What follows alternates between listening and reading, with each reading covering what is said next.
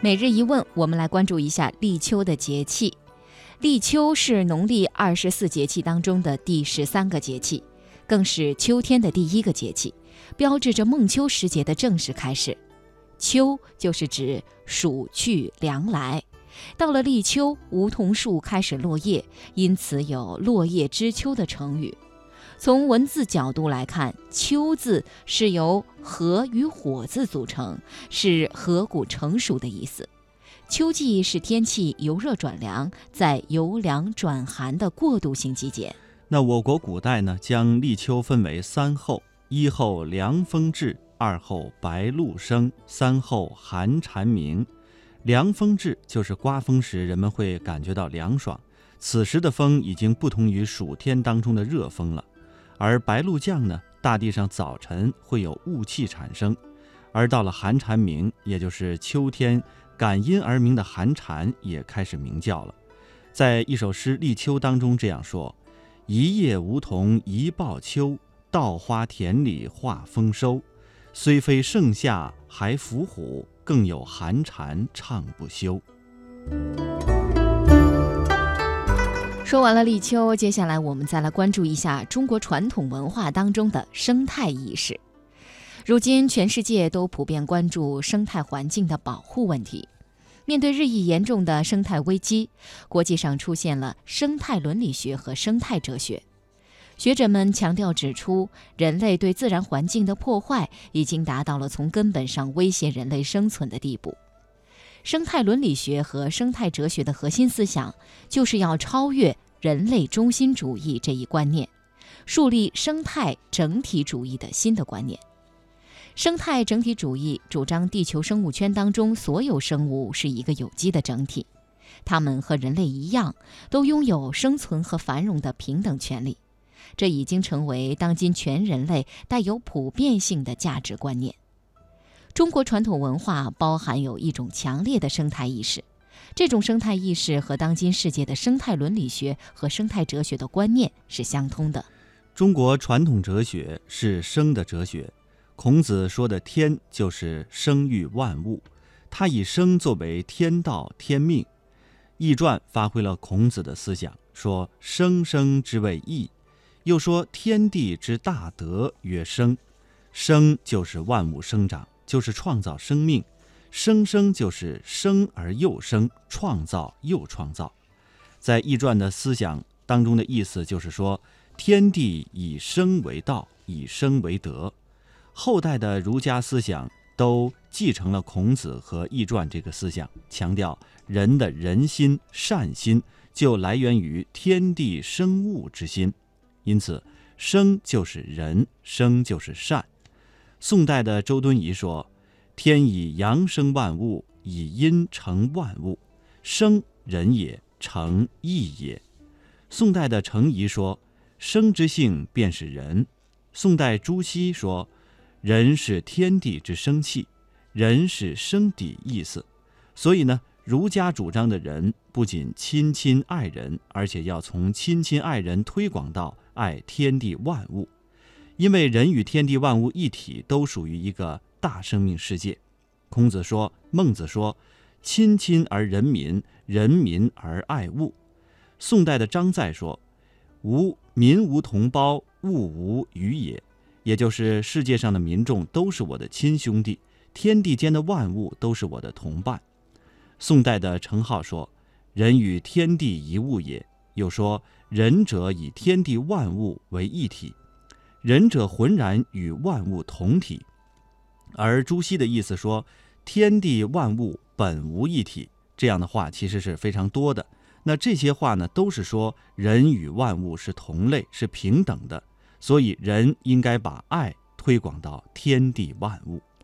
清代大画家郑板桥的一封家书，充分地表达了儒家的这种思想。郑板桥在信中说：“天地万物。”一羽一虫都心心爱念，这就是天之心。人应该体天之心以为心。所以他说，他最反对笼中养鸟。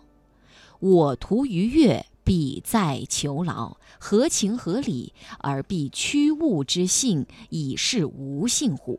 就是豺狼虎豹，也就得把它们赶得远远的，不让它们危害人类而已。人也没有权利任意杀戮。人与万物一体，因此人与万物是平等的。人不能把自己当作万物的主宰，这就是儒家的大仁爱观。郑板桥接下去又说：“真正爱鸟，就要多种树，使成为鸟国鸟家。早上起来一片鸟叫声，鸟很快乐，人也很快乐，这就叫各适其天。所谓各适其天，就是万物都能够按照它们的自然本性获得生存。”这样，作为和万物同类的人，也就能得到真正的快乐，得到最大的美感。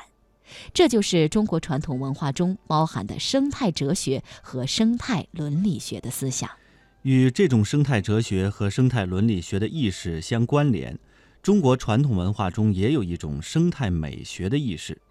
中国古代思想家认为，大自然包括人类是一个生命世界。天地万物都包含着活活泼泼的生命和生意，这种生命生意是最值得观赏的。人们在这种观赏中体验到人与万物一体的境界，从而得到极大的精神愉悦。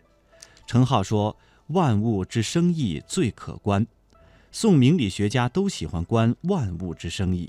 周敦颐喜欢“绿满窗前草不除”，别人问他为什么不除，他说。与自己意思一般，又说观天地生物之气象。周敦颐从窗前青草的生长体验到天地有一种生意，这种生意是我与万物所共有的，这种体验给他一种快乐。同样，程颢养鱼，时时观之，说欲观万物自得意。他又喜欢观赏刚刚孵出的鸡雏。因为小鸡非常的活泼可爱，最能体现生意。他又有诗描述自己的快乐：“万物静观皆自得，四时嘉兴与人同。云淡风轻近五天，望花随柳过前川。”他体验到的是人与万物的这种生意，体验到的是人与大自然的和谐，浑然与物同体，得到一种快乐。这就是仁者的乐。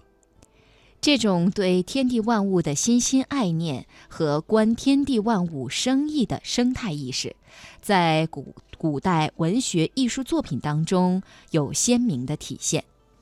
中国古代画家最强调要表现天地万物的生机生意。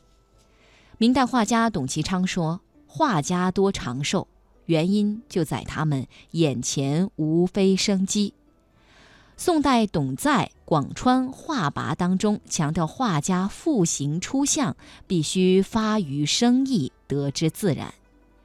明代画家祝允明说：“或曰草木无情，其有意乎？不知天地间物物有一种生意，造化之妙，博如荡如，不可形容也。”所以，清代王盖的《画鱼诀》当中说。画鱼须活泼，得其游泳相，悠然现其乐，与人同一况。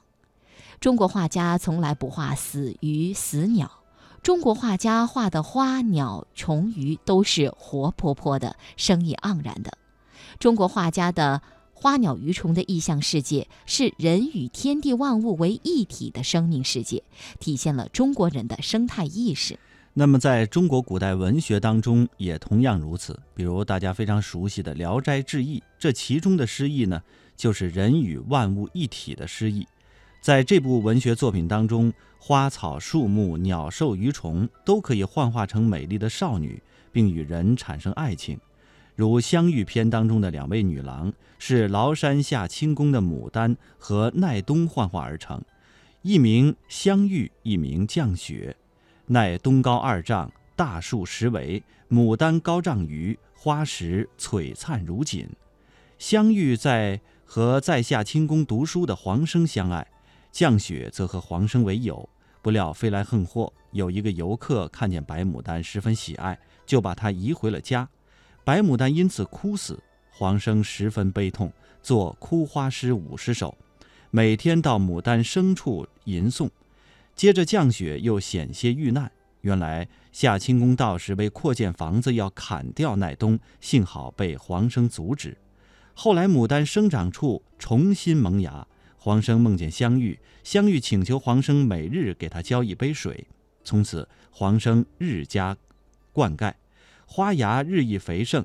第二年开花一朵，花大如盘，有小美人坐蕊中，于是呢，转瞬间飘然以下，则相遇也。从此，他们三人过着快乐的生活。像中国传统文化当中这种生态意识，体现的是当今全人类的普遍价值观，极富有现代的意蕴。这些内容既是民族的，也是全人类的；既是传统的，又是现代的，值得我们高度重视。